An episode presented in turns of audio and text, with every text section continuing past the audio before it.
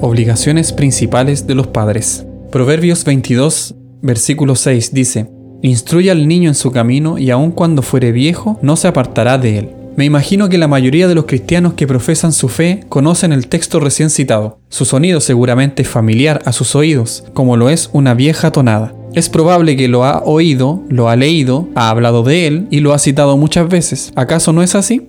Pero aun con todo eso, cuán poco se tiene en cuenta la sustancia de este texto. Pareciera que mayormente se desconoce la doctrina que contiene. Pareciera que muy pocas veces se pone en práctica el compromiso que nos presenta. Oyente, a usted le pregunto, ¿no es cierto que digo la verdad? No se suele decir que el tema es nuevo. El mundo es viejo y contamos con la experiencia de casi 6.000 años para ayudarnos. Vivimos en una época cuando hay una gran dedicación a la educación en todas las áreas. Oímos que por todas partes surgen nuevas escuelas, nos cuentan de sistemas nuevos y libros nuevos de todo tipo para niños y jóvenes. Aun con todo esto, la gran mayoría de los niños no recibe instrucción sobre el camino que debe tomar, porque cuando llegan a su madurez no caminan con Dios. Ahora bien, ¿por qué están así las cosas? La pura verdad es que el mandato del Señor en nuestro texto no es tenido en cuenta. Por lo tanto, la promesa del Señor que Él mismo contiene no se cumple.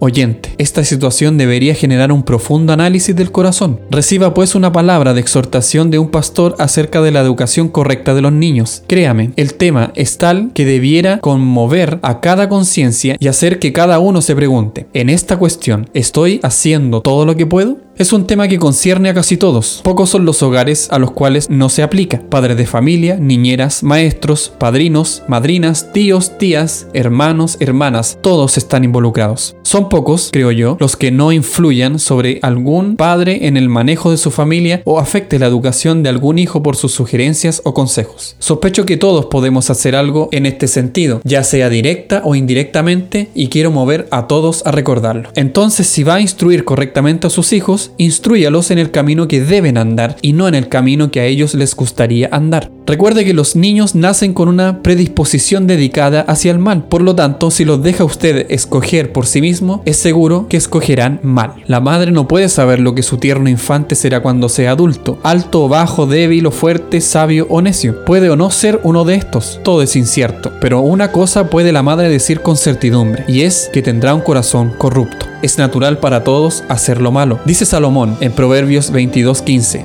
la necedad está ligada en el corazón del muchacho. O en Proverbios capítulo 29 versículo 15, el muchacho consentido avergonzará a su madre. Nuestro corazón es como la tierra en que caminamos, dejada a su suerte, es seguro que producirá malezas. Entonces, para tratar con sabiduría a su hijo, no debe dejar que se guíe según su propia voluntad. Piense por él, juzgue por él, actúe por él, tal como lo haría por alguien débil y ciego. Por favor, no lo entregue a sus propios gustos e inclinaciones erradas. No son sus gustos y deseos los que tienen que consultar. El niño no sabe todavía lo que es bueno para su mente y su alma del mismo modo como no sabe lo que es bueno para su cuerpo. Usted no lo deja decidir lo que va a comer, lo que va a tomar y la ropa que va a vestir. Sea consecuente y trate su mente de la misma manera, instruyalo en el camino que es bíblico y bueno, y no en el camino que se le ocurra. Si no se decide usted en cuanto a, este primer principio de instrucción cristiana, es inútil que siga escuchando. La obstinación es lo primero que aparece en la madre del niño. Resistirla debe ser el primer paso que usted dé.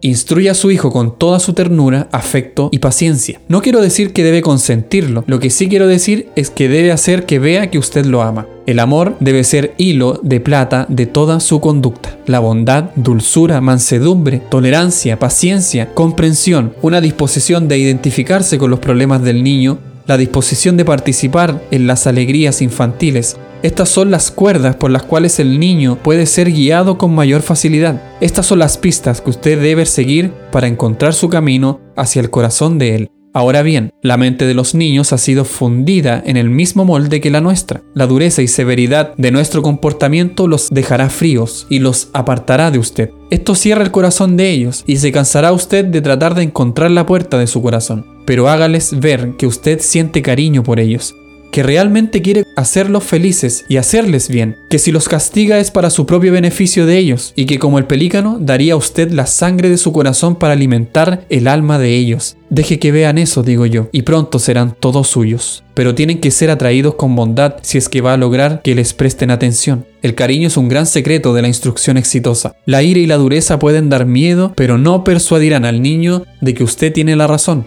Si nota con frecuencia que usted pierde la paciencia, pronto dejará de respetarlo. Un padre que le habla a su hijo como lo hizo Saúl a Jonatán en 1 de Samuel capítulo 20 versículo 30, no puede pretender que conservará su influencia sobre la mente de ese hijo. Esfuércese mucho para conservar el cariño de su hijo. Es peligroso hacer que le tema. Casi cualquier cosa es mejor que el silencio y la coacción entre su hijo y usted, y esto aparecerá con el temor. El temor da fin a la posibilidad de que su hijo sienta la confianza de poder hablar con usted. El temor lleva a la ocultación y al fingimiento. El temor siembra la semilla de mucha hipocresía y produce muchas mentiras. Hay mucha verdad en las palabras del apóstol en Colosenses que dicen, Padres, no exasperéis a vuestros hijos para que no se desalienten. Colosenses capítulo 3 versículo 21. No desatienda este consejo. Por último, instruya con el siguiente pensamiento continuamente. El alma de su hijo es lo primero que debe considerar. Preciosos sin duda son los pequeños a sus ojos, pero si los ama, piense con frecuencia en el alma de ellos.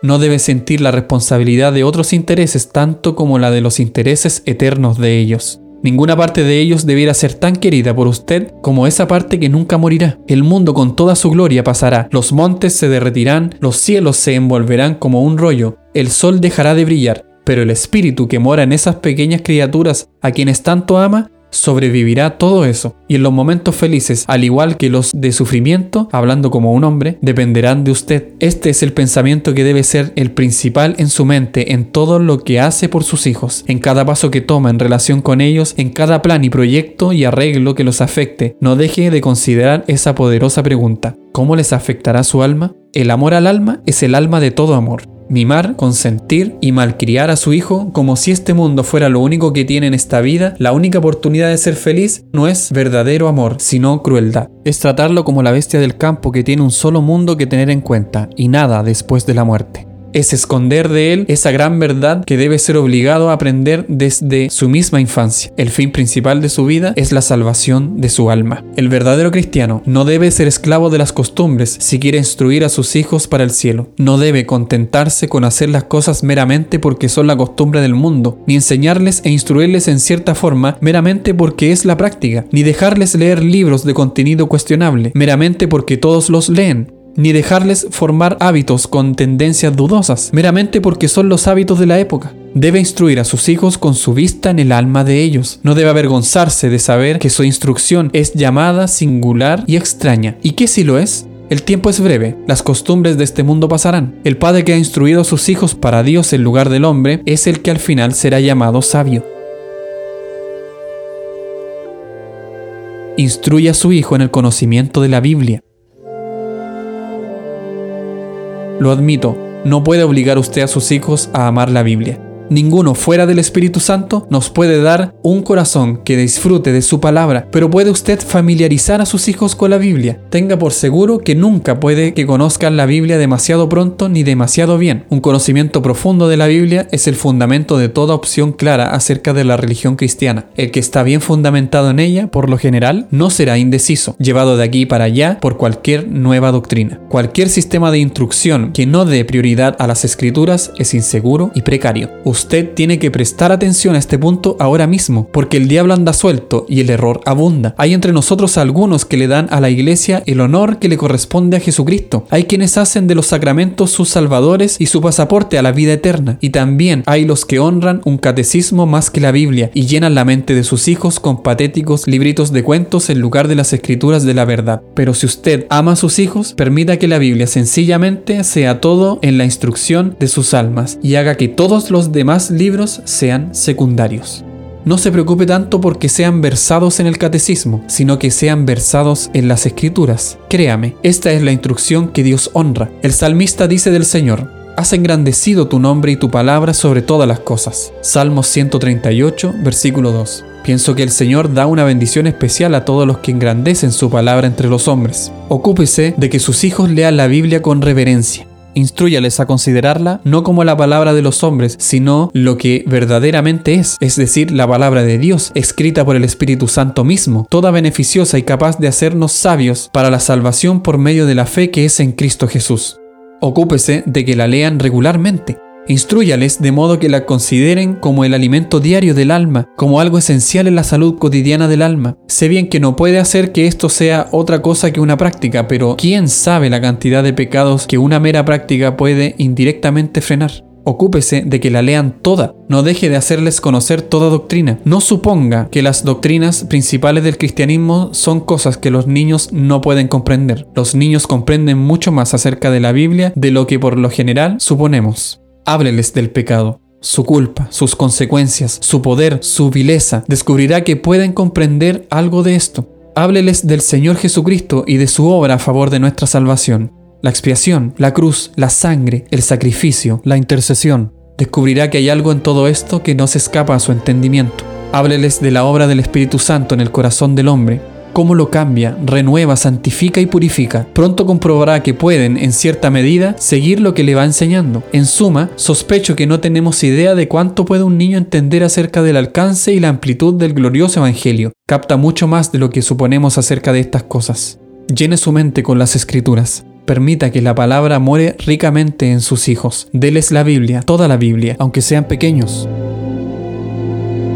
Entrénelos en el hábito de orar.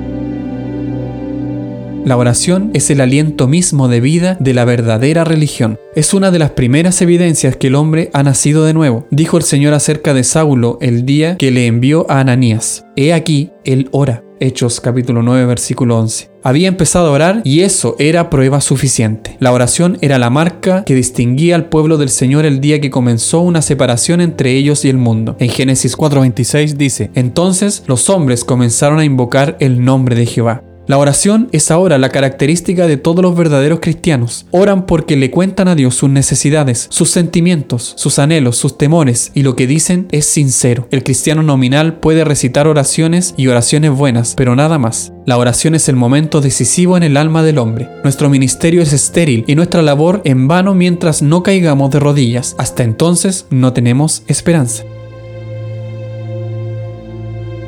Cuando hay mucha comunión privada con Dios, el alma crece como el pasto después de la lluvia. Cuando hay poco, estará detenida apenas podrá mantener su alma con vida. Muéstrame un cristiano que crece, un cristiano que marcha adelante, un cristiano fuerte, un cristiano triunfante, y estoy seguro de que es alguien que habla frecuentemente con su Señor, le pide mucho y tiene mucho, le cuenta todo a Jesús, por lo que siempre sabe cómo actuar. La oración es el motor más poderoso que Dios ha puesto en nuestras manos. Es la mejor arma para usar en cualquier dificultad, el remedio más seguro para todo problema. Es la llave que abre el tesoro de las promesas y la mano que genera gracia y ayuda en el tiempo de adversidad. Es la trompeta de plata que Dios nos ordena que hagamos sonar en todos nuestros momentos de necesidad. Y es el clamor que ha prometido escuchar siempre, tal como una madre cariñosa responde a la voz de su hijo. La oración es el modo más sencillo que el hombre puede usar para acudir a Dios. Está dentro del alcance de todos, de los enfermos, de los ancianos, de los débiles, de los paralíticos, los ciegos, los pobres, los no letrados. Todos pueden orar de nada le sirve a usted excusarse porque no tiene memoria, porque no tiene educación, porque no tiene libros o porque no tiene erudición en este sentido. Mientras tenga usted una lengua para explicar el estado de su alma, puede y debe orar. En Santiago capítulo 4 versículo 2 dice, No tenéis lo que deseáis porque no pedís. Será la temible condenación para muchos en el día del juicio.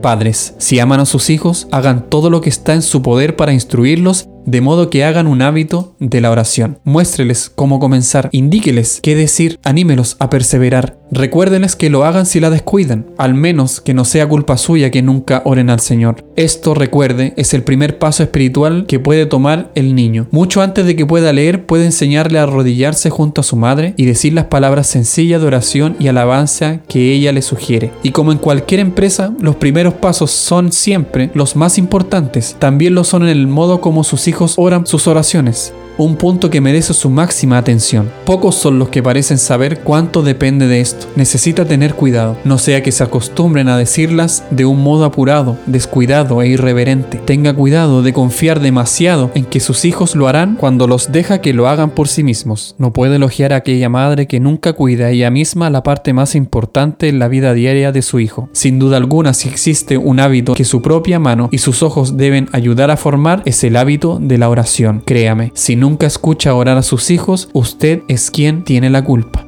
Y por último, la oración es entre todos los hábitos el que recordamos por más tiempo. Muchos que ya peinan canas podrían contarle cómo su mamá los hacía orar cuando eran niños. Quizás han olvidado otras cosas, la iglesia donde eran llevados al culto, el pastor que oían predicar, los compañeros que jugaban con ellos. Todo esto probablemente se ha borrado de su memoria sin dejar una marca, pero encontrará con frecuencia que es muy diferente cuando de sus primeras oraciones se trata. Con frecuencia le podrá decir dónde se arrodillaban, qué les enseñaba a decir y aún describir el aspecto de su madre en esas ocasiones. Lo como si hubiera sido ayer.